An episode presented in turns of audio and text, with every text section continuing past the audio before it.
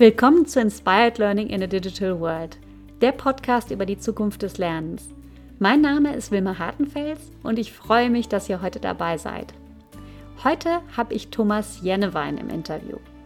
Thomas ist Business Development Manager und Digital Ambassador bei SAP Education. Er interessiert sich unter anderem leidenschaftlich gern für das Thema Lernen in Kombination mit Technologie und da ganz spezifisch für das Thema Machine Learning. Und das ist auch das Thema dieser Folge. Es geht darum, was künstliche Intelligenz und Machine Learning sind, was die Technologie heute schon kann und vor allem auch, welche Use Cases es im Bereich Learning gibt. Außerdem sprechen wir darüber, wie sich die Technologie weiterentwickeln könnte und auch, was Personalentwickler ganz konkret tun können, um anzufangen, sich mit dem Thema zu beschäftigen. Und jetzt wünsche ich euch sehr viel Spaß beim Zuhören. Hallo, lieber Thomas. Ich bin so froh, dass du heute bei mir im Podcast-Interview bist. Ähm, du bist seit 20 Jahren jetzt schon bei SAP ein richtiges Urgestein und dort als Digital Ambassador und Business Development Manager für Digital Sales und Marketing zuständig und bist darüber hinaus super viel unterwegs. Also wir kennen uns ja selber, ich glaube ursprünglich aus der Colearn Community oder auch von der Next Act. Wir treffen uns immer mal wieder bei den unterschiedlichsten Veranstaltungen, hm, wo du, wo du viele ähm, ja, Formate auch moderierst. Ähm, du hast deinen eigenen Podcast und bist immer dabei, ähm, ja, andere Menschen zu inspirieren. Und das, das finde ich sehr, sehr toll. Und deswegen wollte ich dich unbedingt interviewen.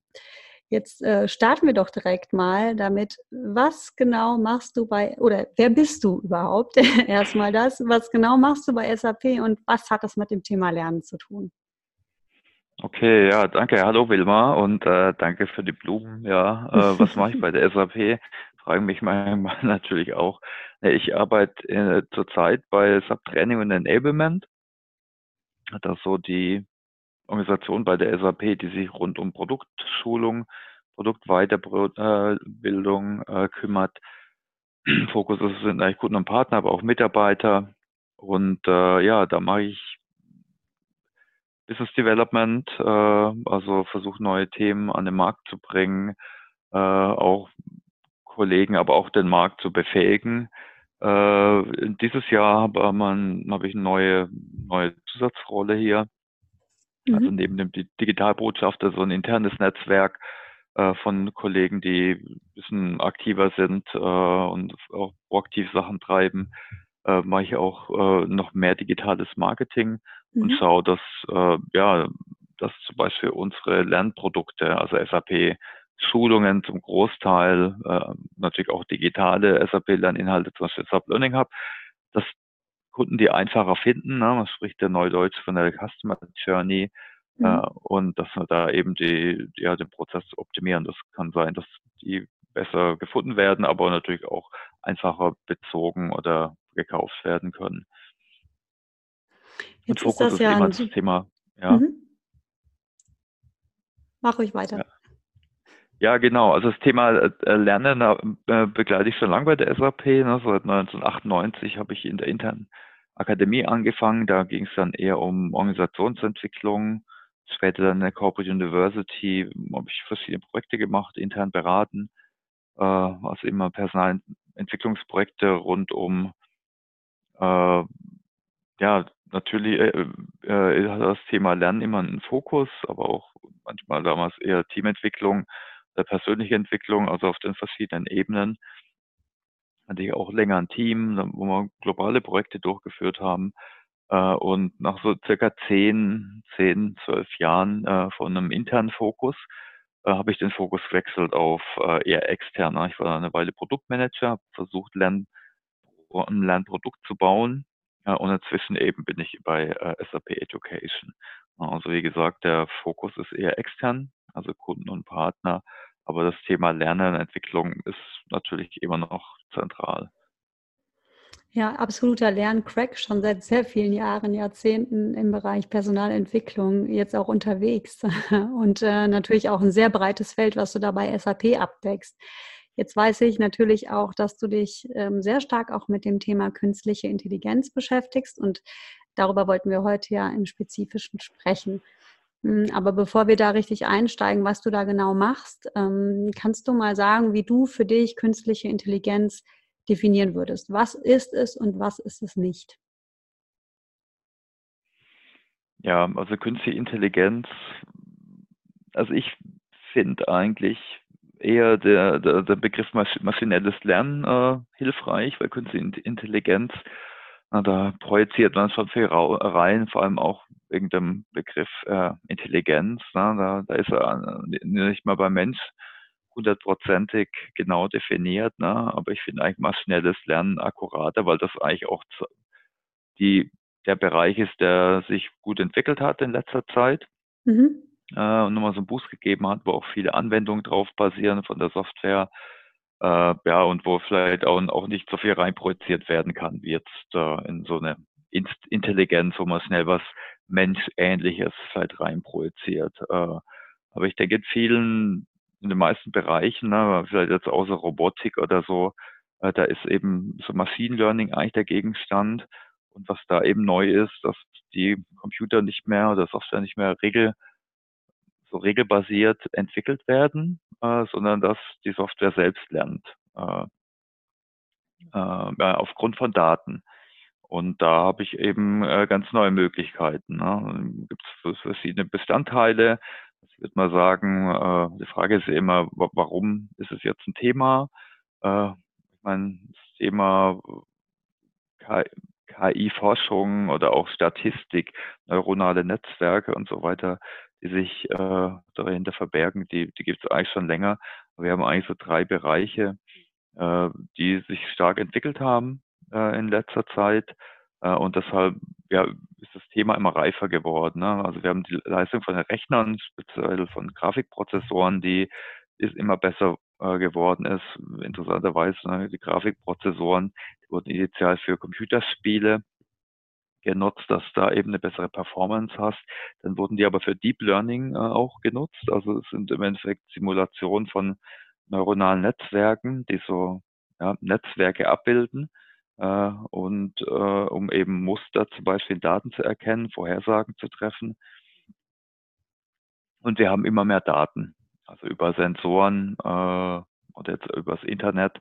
Äh, na, das ist eine ähm, essentielle Quelle eben für maschinelles Lernen eben ist, sind Daten. Natürlich müssen sie auch richtig aufbereitet werden. Also können wir vielleicht nachher nochmal dazu kommen.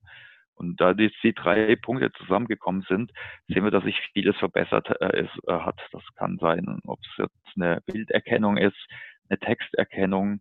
Also maschinelles Lernen, da geht es ja immer darum, um Bild, Text, Video, dass solche äh, ja, sowas eben äh, erkannt wird und vielleicht dann auch äh, aufgrund der Mustervorhersagen getroffen werden können. Mhm. Du sprachst gerade auch von neuen Möglichkeiten, die maschinelles Lernen eröffnet auch für das Thema Lernen. Also maschinelles Lernen wird ja nicht nur im Lernen eingesetzt, sondern auch in anderen Bereichen. Ähm, aber jetzt konkret auf, auf die Personalentwicklung bezogen, ähm, welche neuen Möglichkeiten siehst du da? Man kann es halt zusammenfassen so in zwei Bereiche. Eins ist so Personalisierung, Individualisierung. Das sehen wir in den ganzen anderen Bereichen auch. Also im Sinne vielleicht von, äh, von äh, von Recommendations. Also bekanntesten ist im Marketing bei Amazon oder überall, auch im Google Feed, äh, überall werden Empfehlungen getroffen äh, aufgrund von irgendwelchen Daten. Äh, und das hilft natürlich auch im Lernen oder kann im Lernen helfen, dass Lerninhalte dir vorgeschlagen werden, wie auch immer.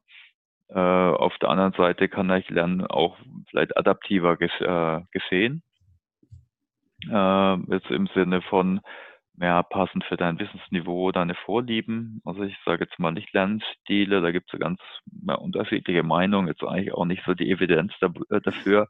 Mhm. Äh, und dann natürlich ist, ist äh, die, die ganze Möglichkeit vom, vom maschinellen Lernen, äh, gibt es ja auch ganz neue Nutzerinterfaces und neue, ganz neue Möglichkeiten. Also ein, eine Sache, die man eben oft hört oder auch immer mehr sieht, halt auch eher in der Kundenkommunikation sind Chatbots, mhm. sei es über Text oder sogar Sprache, ja, dass ich eben ja eine Frage stellen kann und somit eben ganz anderen Zugang habe zu, zu Daten, zu Informationen. Wo siehst du da die Abgrenzung von Chatbots und digitalen Assistenten? Weil ich meine, mit digitalen Assistenten und mit Chatbots hat jeder von uns schon mal zu tun gehabt, teilweise bewusst, teilweise unbewusst. Ähm, aber was sind so die Unterschiede von, von den beiden Varianten? Im Endeffekt sind es eher Überlappungen.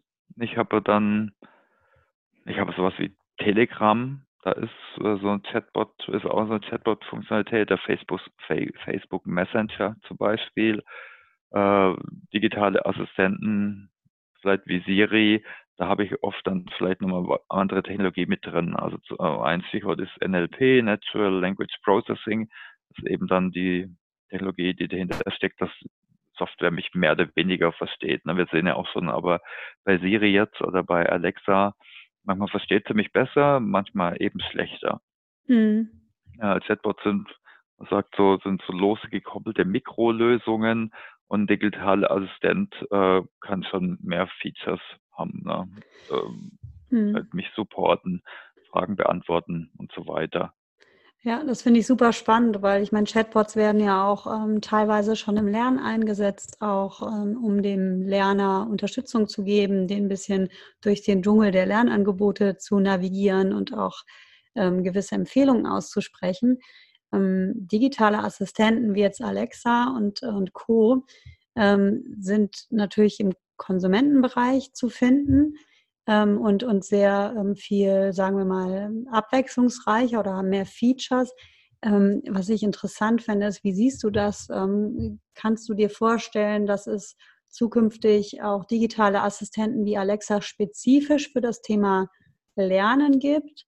Oder glaubst du, dass es eher ähm, eine, ja, immer mehr die, die digitalen Assistenten, die wir so im Alltag nutzen, ähm, das Thema Lernen noch mehr mit einbeziehen werden und das dann so ein bisschen vermischt wird, die, die unterschiedlichen Themen? Ja, das, das ist eine gute Frage. Ne? Also ich meine, äh,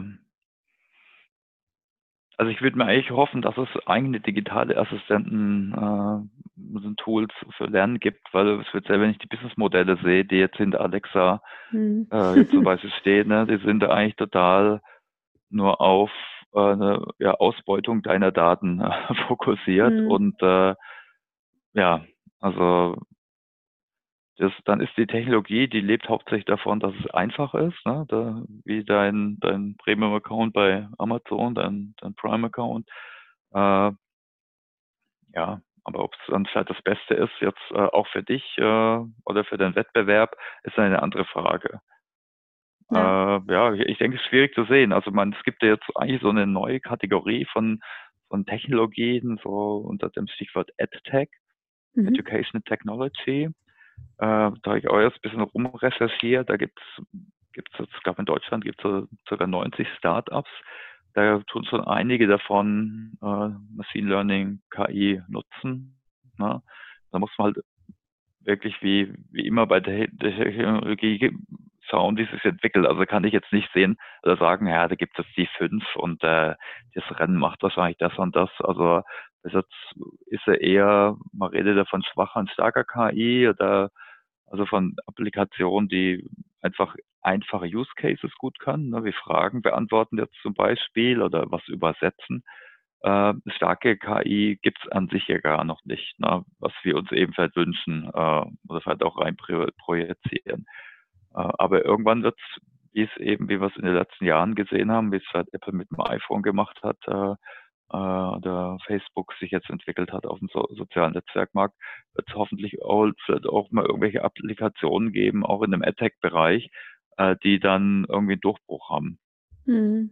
Ja, und wo man dann sagen. vielleicht ja, und wo man vielleicht auch äh, wirklich die, ähm, die Sicherheit der Daten mehr gewährleisten kann, weil es dann doch äh, irgendwo in einem geschlossenen System bleibt und nicht komplett offen ist. Ne? Ja, ja, ja, zum Beispiel. Ne? Die Frage ist ja auch, was ist dann der, der Use Case? Ich glaube, das ist ja auch noch nicht ganz klar. Aber es gibt ja ganz unterschiedliche, wirklich unterschiedliche Use Cases, äh, Use Cases jetzt äh, auch im, im Bereich Lernen. Ne? Es ist eher das Thema Vernetzung, sind es Vorhersagen, Sprache ist auch ein Riesenthema, Übersetzung natürlich. Äh, Inhalte erstellen automatisiert. Also wir haben ja ganz unterschiedliche mhm. Use Cases. Ne? Was ich auch sehr spannend fand, ist, dass du in einem deiner Artikel mal darüber geschrieben hast, wie ähm, KI auf die 70-20-10 einzahlen kann, ne? also auf alle mhm. Bereiche der 70-20-10 und da unterstützen kann. Kannst du darüber noch mal ein bisschen was sagen? Also du hast gerade ein paar Use Cases genannt und wie sich die da eingruppieren würden. Ja, klar. Also, also das äh, 70-20-10-Modell ist ein schönes Framework, was viele nutzen. Da habe ich einfach versucht, mal da so verschiedene Use Cases zuzuordnen. Ähm, weil oft denkt man eigentlich bei Lernen leider immer noch im, im Bereich 10, also formelles Training, formelles Lernen. Und ich meine, klar, da, da passen dann die Empfehlungen hin für ein Onboarding, also um neue Mitarbeiter durch, wie auch immer, durch Assistenten, durch Hilfe, äh, äh, äh einen Job, äh, im Job fit zu machen. Kannst auch natürlich auch administrative Aufgaben äh, automatisieren wie automatisiert äh, Reports erstellen. Da muss man oft dann vielleicht auch mal ein bisschen trennen. Ne? Also manchmal sind Sachen dann, dann doch regelbasiert, dann ist es eigentlich gar kein richtiges maschinelles Lernen. Mhm, ja. Da redet man eher von Robotic Process Automation, aber es ist ja trotzdem eine Automatisierung, die mehr vielleicht so oder die in einem Bereich repetitive Aufgaben wegnimmt. Äh, auch das adaptive Lernen hat man, hat man schon. Aber dann im sozialen Lernen, also 20, äh, gibt es ja auch wirkliche Use Cases, also beispielsweise Empfehlungen von Menschen, also von Peers, die mir vielleicht helfen können, also als Coach oder einfach als Lernpartner. Äh, auch ein Thema ist, äh, was, was uns jetzt aber viele andere auch betrifft, ist also die Kurat Kuration von Communities, den ganzen Diskussionen, die dort stattfinden, auch hier in Form von einer äh, Moderation oder Kuratierung kann maschinelles Lernen helfen, durch Zusammenfassung, durch Muster finden oder dann auch das Coaching oder Mentoring äh, per, per, per Chatbot zum Beispiel. Da gibt es auch schon die ersten Beispiele von so AdTech-Startups, äh, äh, die da ja erste schöne Applikationen bauen und dann als nächstes das Thema On-the-Job äh, lernen. Manche Sachen auch eher regelbasiert, ne, was man auch so unter Lernen im Arbeitsfluss, Performance Support kennt, also dass ich eingebettet in Prozess, ob es über AR, ein Mobile Device oder wirklich dann irgendwie integriert in meine Softwareoberfläche, äh, ich immer zur richtigen Zeit äh, Informationen, klein, ganz kleine Lernressourcen bekomme oder mir jemand Fragen beantwortet äh, oder vielleicht sogar, sogar mir jemand Antworten oder äh, Aufgaben ausführt. Mhm. Also das ist ja dann nochmal ein Schritt weiter. Äh, ich meine, das sind, ja, das sind jetzt ein paar von den äh, Use Cases, die, die, die man danach äh, strukturieren kann. Ja, echt super spannend, was da alles äh, schon jetzt möglich ist, ne? wenn man sich das mal genauer anschauen würde und sich trauen würde, den ersten Schritt zu machen. Aber es fängt natürlich alles mit dem Use Case an und sich genau zu überlegen, wo macht das in meiner Organisation Sinn und welcher Use Case bringt mir auch einen Benefit, ähm, um Absolut, nicht irgendwie so ins ja. Blaue zu schießen. Ne? Ähm. Wenn wir mal auf diese Use Cases gucken, die du gerade genannt hast oder auch andere, was waren oder was war denn so das allerspannendste Projekt, was du, was du mal durchgeführt hast mit einem Unternehmen? Gibt es da so das Im eine, Kontext wo du sagst, boah, das war toll? Jetzt im Kontext von, von Machine Learning oder genau, so? Genau, genau. Okay. Also ich muss ehrlich sagen, das allerspannendste Projekt haben wir gar nicht durchgeführt, weil inhaltlich hätte ich was ziemlich komplizierteres natürlich spannend gefunden. Äh, aber unsere Lessons learned und, und das ist auch wieder nichts groß Neues, ne? aber äh, gleich die komplexesten Themen anzugehen, ist manchmal gar nicht so gut. Ne? Wir hatten eher gesagt, ach, lass mal schauen, was wir mit, äh, mit, mit unserem Machine Learning Tool, unserem Chatbot Tool, äh, was wir da für Probleme konkret angehen können. Und das war dann eigentlich ein relativ einfacher Use Case. Also, aber wir wollten eben so ein Minimal Product bauen. Also im Sinne von zu schauen, wo können wir echt schnell auch einen Mehrwert äh, generieren seit ein, zwei Monaten. Und was wir damals gemacht haben, ist auch schon bald zwei Jahre her, äh, waren äh, war ein Chatbot zu bauen, der Fragen in unseren Communities beantwortet. Also wir haben so relativ umfangreiche Land-Communities auf unserer äh, Plattform, wo SAP-Experten sich fit machen können in SAP-Themen. Und da gibt es seit über eine halbe Million User und die Hälfte mindestens ist aktiv in Foren. Äh, und da gibt es natürlich auch ein paar größere Foren für, für, fürs Onboarding oder für strategische neue Themen, also neue SAP-Technologien. Und da haben wir schon viel Arbeit von den Moderatoren, ne? das sind alles unsere hauptberuflichen Trainer sind. Und da haben wir jetzt äh, eben haben wir damals eben einen Bot äh, äh, ja, prototypisiert und der ist inzwischen auch live, auch in anderen Communities, der einfach Fragen beantwortet. Also ich fand es super spannend, mich damals auch fit zu machen in Machine Learning, ne, einzuarbeiten, habe dann ein, zwei MOOCs durchgearbeitet, bisschen was gelesen. Am besten lernst du natürlich immer durch Ausprobieren. Mhm. Ja, ist auch eine, eigentlich eine ganz neue Herangehensweise. Aber äh, das alles spannendste, die, die spannendste Challenge, wie gesagt, war es leider nicht. Da finde ich jetzt als, als Coach halt eher so, so ein Coaching-Thema spannend, aber ich glaube, da mhm. hätten wir um einiges länger, länger gebraucht und wir wollten eigentlich schnell mal auch äh, zeigen, ja, das bringt was und äh, wir wollten aber auch mal ein bisschen das Feld abstecken, was sind dann Use Cases, wo man auch schnell Erfolg haben kann. Ja, ist natürlich praktisch, wenn man das intern erstmal ausprobieren kann, bevor man das dann auf die Kunden loslässt. Ne? also an sich selber quasi ein Selbstexperiment. Das sollte eigentlich jeder machen, ja, ja am besten, wenn es irgendwie aber geht. glaube ich, nicht jeder. ja. Ja, übrigens, äh, ja, zum Thema Coaching hatte ich ähm, im letzten Podcast-Interview den Thorsten Hardis äh, im, im Interview. Äh, mhm. Und das war auch super spannend, über den Coachbot zu sprechen und darüber, wie der Coachbot äh, Mitarbeitern ähm, helfen kann, äh, ja, Trainingserfahrungen auch zu reflektieren. Den kennst du ja bestimmt auch, den Thorsten. Ne? Mhm. Ja, genau. Ja, da sieht man jetzt immer mehr. Das sind auch manche noch regelbasiert. Also jetzt mhm. auch den Higher Innovation Award, den hat auch im Bereich Learning jetzt auf der Zukunft Personal Skills gewonnen, so ein kleines Startup, äh, die so Onboarding-Chatbots äh, machen, zum Beispiel äh, ein Onboarding-Chatbot äh, und da ist auch noch viel regelbasiert. Also er gibt dir eben Empfehlungen für die ersten 100 Tage, beantwortet Fragen. Mhm. Äh, aber finde find ich inhaltlich auch äh, super spannend, weil ich äh, glaube, dass man da auch wieder die Power sieht, wie so eine Technologie skalieren kann. Mhm. Aber jeder, der Coaching-Erfahrung hat, äh, aber jetzt auch bei der Moderation von den Communities, der weiß so, wie viel Aufwand das ist und du hast dann halt immer eine 1 zu 1 Beziehung oder auch eine 1 zu, to many, aber äh, ja, irgendwann skaliert es halt nicht mehr und wenn ich da eben Software hinten dran habe, dann skaliert das natürlich. Ne? Dann kann ich da eine große Mitarbeitergruppe natürlich äh, ja, weiterentwickeln mit, mit äh, so einem Ansatz. Ja, ist ein guter Punkt. Es geht äh, nicht äh, unbedingt darum, diesen menschlichen Kontakt komplett ähm, aufzulösen und ähm, zu minimieren, sondern eher darum, vielleicht auch ähm, solche Lösungen und, und Lernen mehr Menschen zugänglich zu machen, ne? darüber, dass man es dann skalieren kann. Ja, oder vor allem eben die einfachen Sachen schnell, also da, da eben äh, Unterstützung anzubieten. Ich meine, mhm.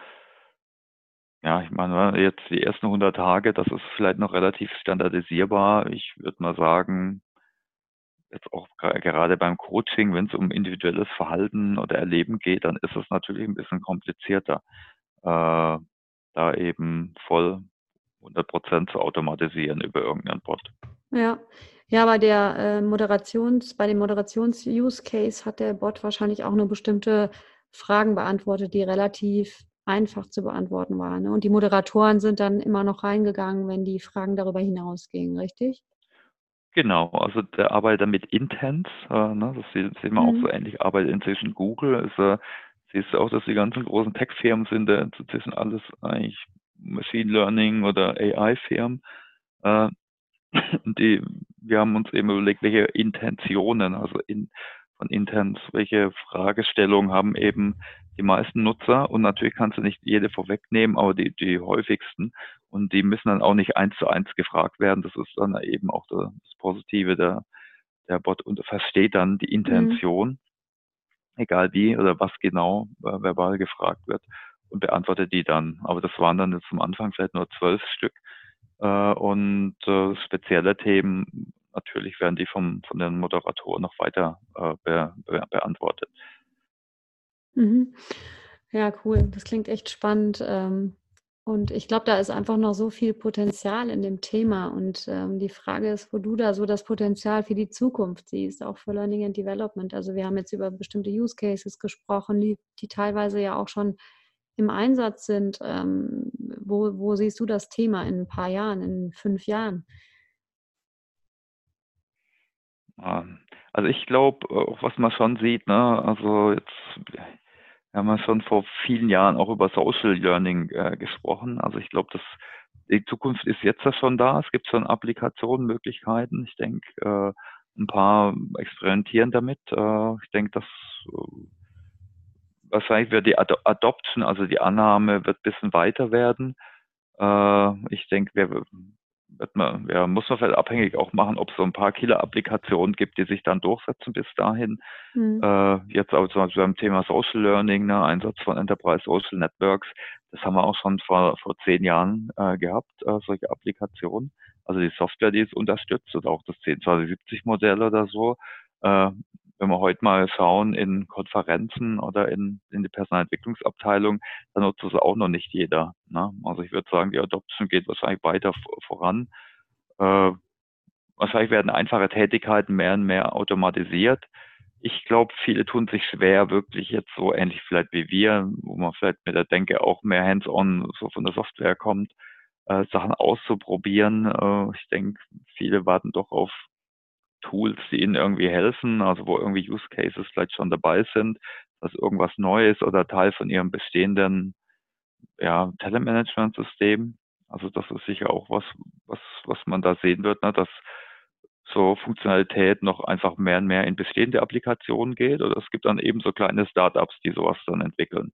Also ich meine, ich, auch aufgrund jetzt von einer Session im, in der Corporate Learning Community da im letzten Barcamp mhm. äh, zum Thema Technologie, also was ich da gesehen habe, dass sich viele mit der mehr stärkeren Unklarheit äh, äh, schwer tun. Ne? Die sagen, ah, ja, was sollen wir jetzt machen? Welche mhm. Tools sollen wir jetzt einführen? Na, wenn du dann halt sagst, ja, du musst halt einfach noch mehr explorieren, was Sinn macht jetzt für dich. Jetzt zum Beispiel allgemein Machine Learning, Job Matching ist ein, ein cooler Ansatz. Äh, oder noch mehr allgemeiner Ticketing, also automatische Support-Anfragen. Ist ein toller Use Case, wenn jetzt das auch nicht dein Problem ist äh, und du da dann halt keinen großen Mehrwert daraus hast, dann macht es echt keinen Sinn, da jetzt äh, das jetzt einfach einzuführen. Mhm. Also daher würde ich halt jedem raten, na, dass man halt noch mehr exploriert und experimentiert dann eben dahingehend. Ich glaube, da tun sich halt viele schwer. Ne? So Planbild dran, also klar, jetzt zu gucken, wir nehmen Best Practice hier, zur Spursin sagt, wir müssen jetzt alle das und das machen. Äh, das ist halt, aber ich glaube, das gibt es immer weniger. Sicher gibt es so die allgemeinen Use Cases wie Individualisierung, Vorhersagen, Automatisierung, Nutzerinterface. Äh, aber da muss ich schon gucken, welche Probleme, welche Use Cases machen jetzt bei mir Sinn in der mhm. Firma. Absolut, absolut. Ich denke auch, das ist äh, nicht, nur, nicht nur davon getrieben, dass die ähm, Personalentwickler keine Idee haben, was man da machen könnte, Manchmal, manchmal schon, aber manchmal auch nicht. Aber vielleicht auch durch Angst getrieben. Und da ist halt auch so meine Frage, mit welchen Ängsten wirst du da konfrontiert von Personalentwicklern, die vielleicht gar nichts mit KI zu tun haben wollen?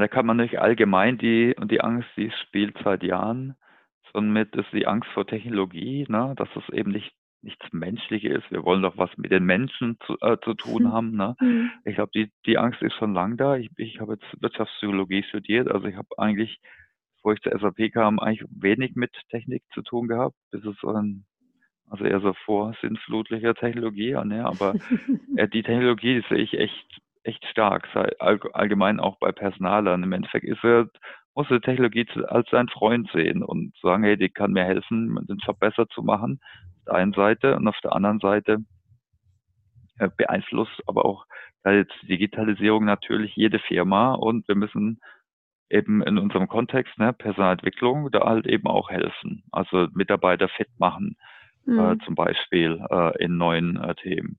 Ja, aber da ist eben, na, ich glaube, vielleicht jetzt in, im IT-Bereich haben sie vielleicht manche Mitarbeiter eher Angst äh, jetzt vor Arbeitsplatzverlust, äh, ich glaube, da ist es eher, dass es vielleicht nicht so menschlich ist, aber auch vielleicht das Unbekannte. Ne? Und mhm. ich meine, das äußert sich ja dann immer unterschiedlich. Manchmal ist die Angst bewusst, manchmal eher, eher unbewusst. Ne?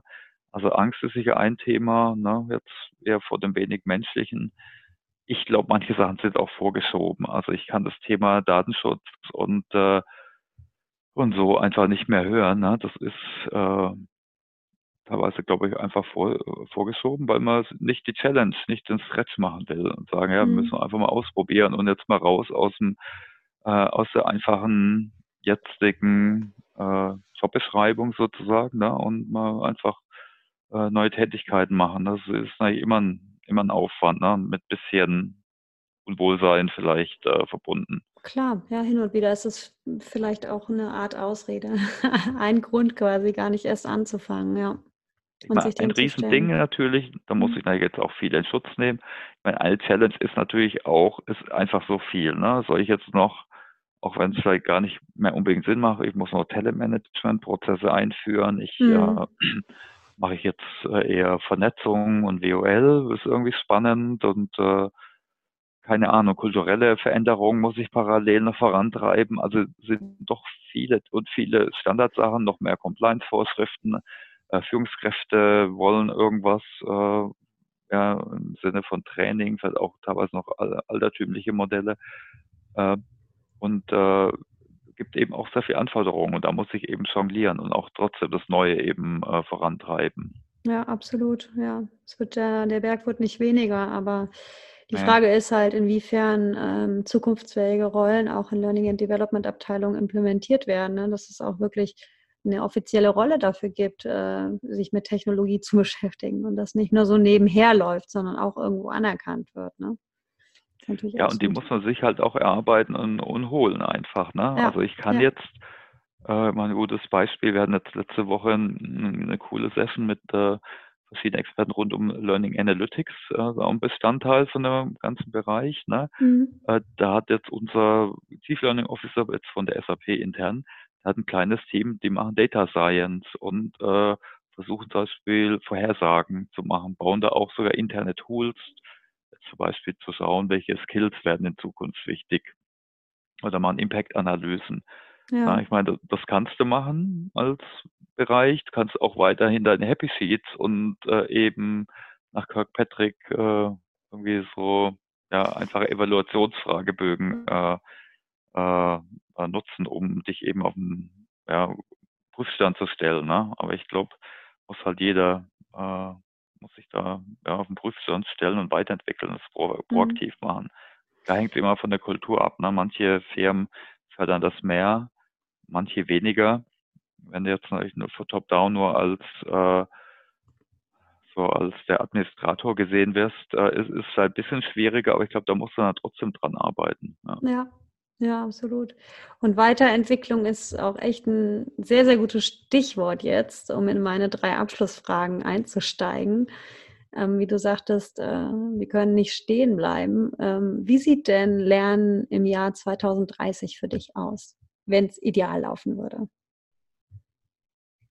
Ja, ich glaube, das ist schwierig zu sagen ne, bei, bei der Entwicklung. Ich hoffe nicht, dass es Neuroschnittstellen gibt. Ne? Da fantasieren mhm. manche herum, ob es jetzt der Elon Musk ist oder andere. Ne? Die haben da auch einfach aber ihr eigenes Geschäftsmodell hinter. Die wollen da mit ihren Ideen ja Kohle verdienen. Auch die Singularity University, da ist auch echt einiges an extremer Projektion dabei. Ja. Sag nochmal ganz kurz, was du äh, meinst für die, die ähm, sich, äh, die noch nie was von Neuroschnittstellen gehört haben. Ja, ich meine, das gibt es gibt's auch jetzt auch so Science-Fiction-Filmen wie Matrix oder was auch immer, ne? dass ich wie auch immer mir was implementiere im Gehirn und dann eben einen Rechner anschließe und irgendwie eine Verbindung habe zwischen, zwischen IT und äh, meinem Gehirn. Also ob es jetzt, keine Ahnung, ob ich jetzt einen Upload mache von neuen Informationen oder einen Download oder vielleicht eine Beeinflussung dann eben von irgendwie motorischen Handlungen, äh, äh, ja, also da wird auch schon geforscht. Macht jetzt natürlich in manchen Sachen vielleicht auch Sinn, ne? wenn jemand behindert ist, jetzt äh, zum mhm. Beispiel. Ja, aber da gibt es schon auch einige, ich würde schon fast sagen, dystopische Visionen. äh, ja, kann man natürlich so sehen, ne? wenn man das immer weiter zu Ende denkt. Das gleiche ist auch mit äh, Selbstoptimierung. Mhm. Muss der Mensch sich immer selbst, selbst weit optimieren, auch aufgrund von ja, physischer und psychischer Gesundheit, äh, auch, auch mit Drogen oder mit Gehen oder so. Äh, oder gibt es halt andere Ziele, die wir vielleicht wichtig, also jetzt neben einfach krassen ähm, ja, Wirtschaften äh, Zugewinn immer nur, ne? Vielleicht äh, gibt es da noch andere Ziele, die vielleicht noch mehr im Vordergrund stehen. Ja, ich meine, zurzeit kommt das gerade ein bisschen auf, ne, mit Umweltschutz und so, ne? Vielleicht gibt es da noch andere Werte, die uns beeinflussen, mhm. ja, wo, die wir, für die wir solche ähm, äh, äh, Tools äh, einsetzen. Ja, okay, ich bin gerade abgewichen, aber ich denke, nee, das absolut. Thema ist sicher. Das ist super spannend, ja. Also das Thema ist sicher natürlich ne, das Machbare machen mit ethischem mhm. Äh, Hintergrund. Ich denke, das wird man sicher sehen, wie weit es gehen wird. Ich hoffe, wie gesagt, gibt es keine Neuroschnittstellen, die dann Menschen vielleicht auch fremdsteuern oder so. Äh, aber das eben den Menschen augmentiert und unterstützt, äh, im besten Fall, hoffe ich natürlich, dass man eben äh, ja, vielleicht irgendwann ein bisschen weniger arbeitet bis jetzt, äh, weil die Digitalisierung aber eher geprägt, wir müssen noch mehr sinnlose Admin-Tasks und noch mehr blöde E-Mails beantworten oder Reports fahren. Äh, mhm. fahren. Äh, also ich hoffe, dass, dass da die Technologie einfach im Arbeiten und Lernen einen unterstützt. Äh, und im Endeffekt, äh, wie jede Technologie, eben Lernen effektiver macht und effizienter. Äh, also ich lerne eben gern eben durch Tun und Reflexion, aber ich weiß, dass viele andere, die wollen einfach auch einfach einen guten, gut aufbereiteten Input. Und ich glaube, da kann Machine Learning sicher helfen, äh, ob es jetzt, äh, na, jetzt Beispiel etwas zu übersetzen, das Auswahl wählen für mich und dann übersetzen, äh, jetzt für mich, für meinen Kontext, äh, vielleicht mich dann auch mir zu helfen, das umzusetzen. Mhm. Also da werden wir sicher einige sehen noch. Ne? Und ich glaube, der Bots äh, zum Beispiel jetzt oder Übersetzungstools, das sind so die ersten, weil das sind die einfachen Use Cases. Aber wird trotzdem weiter wahrscheinlich in, äh, ja. in, in, in die Richtung gehen. Ich meine, die, die, die, die philosophische Frage, die man sich natürlich stellen muss, wir lernen ja immer noch extrem viel so für äh, so auswendig, ne? Also einfach so. Also jetzt, äh, jetzt wenn ich an meine Kinder denke, ne, für die Schule, äh, die Frage ist natürlich, was kann man davon wegnehmen und dann einfach, wie auch immer durch Assistenten, dann eben äh, dazugeben, wenn man es braucht. Ne? Und mhm. das ist aber natürlich ein Riesenumbau. Ne? Jeder, der das äh, Erziehungsbildungssystem kennt, weiß er, wie schwerfällig und schwierig das ist, ja. das umzubauen. Aber ich vor denke, allen Dingen das Schulbildungssystem. Ja. Also das, Absolut. Ja, das dauert Aber das spielt da auch mit rein, ne? Hm. Ich meine, mein, mein Sohn ja. hat mal ganz einfach gefragt, hey Papa, warum muss ich einen ganzen Kram lernen, jetzt Geschichte, hm. äh, wenn ich das über, äh, googeln kann? Sicher kann, ja. ich, äh, kann ich dann irgendwas erzählen von, ja, so allgemeiner, allgemeine Grundintelligenz und dass du jetzt halt äh, ein bisschen so einen Grundstock hast und reflektieren kannst. Aber irgendwo hört das natürlich dann auch auf. Ja. Ne? Ja, ja, dann reicht so eine Augmentierung dann, äh, ob es ein Smartphone ist oder auch andere Devices. Ja, die Frage diskutiere ich hier zu Hause auch sehr häufig, weil mein Mann Lehrer ist und ähm, okay, okay. Ähm, genau, der hat da seine ganz eigene Meinung ähm, und ich habe meine und wir versuchen uns dann in der Mitte zu treffen. ja, ja, großes Feld. Ähm, da wir jetzt gleich zum Ende so ein bisschen kommen müssen, habe ich noch zwei ganz kurze mhm. Fragen. Ich, ich könnte noch ewig mit dir weitersprechen, weil es echt super spannend. Ähm, aber im, im Sinne der Zeit auch der Zuhörer. Ähm, ganz kurz die zweite Abschlussfrage noch zum Thema. Ähm, was inspiriert dich? Also gibt es ein bestimmtes Buch, ein Blog oder irgendeine Plattform oder so über die Zukunft des Lernens oder auch künstliche Intelligenz, die dich inspiriert hat? Also ich habe auch ein bisschen rumgesucht. Ich meine, was eigentlich gut ist, wenn man Grundlagen will, ist, sind schon äh, MOOCs zum mhm. Beispiel. Also äh, jetzt, wir haben einen gemacht von OpenSAP, wenn, äh, wenn er die noch nicht kennt. Also da gibt es echt schöne Sachen. Wie heißt die? Themen OpenSAP. Achso, die, nee, die MOOC meine ich jetzt. Ja, das war Machine Learning. Ach so, das ja, das Machine war einfach Learning. Grundlagen. Mhm. Ich habe auch einen von Andrew Ng gemacht. Das war einer der Supergurus von Stanford äh, University. Äh, jedenfalls angefangen bis zu irgendeinem technischen Level. Wer immer spannende Sachen macht, das ist DFKI. Mhm. Äh, also Deutsches Forschungsinstitut für Künstliche Intelligenz. Die haben ein eigenes EdTech Lab. Äh, der Christoph Igel, der hat jetzt noch Zusatzaufgaben, also leider glaube ich auch den Berliner Standort, aber der war oder auch Kollegen von ihm sind da viel unterwegs, die machen spannende Sachen.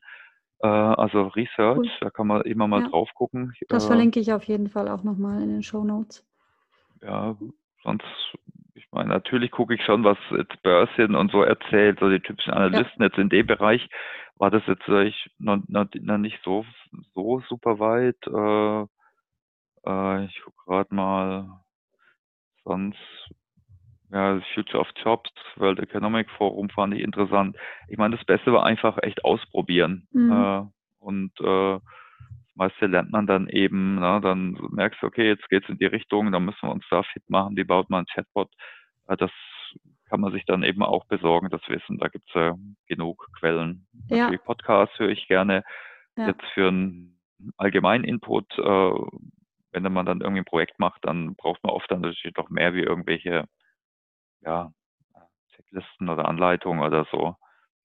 Ja, das bringt mich auch direkt zur dritten Frage. Ähm, was würdest du den Zuhörern raten, die jetzt sagen, ähm, ne, ich, ich bin äh, wirklich total motiviert, die Lernwelt der Zukunft mitzugestalten und künstliche Intelligenz finde ich super spannend.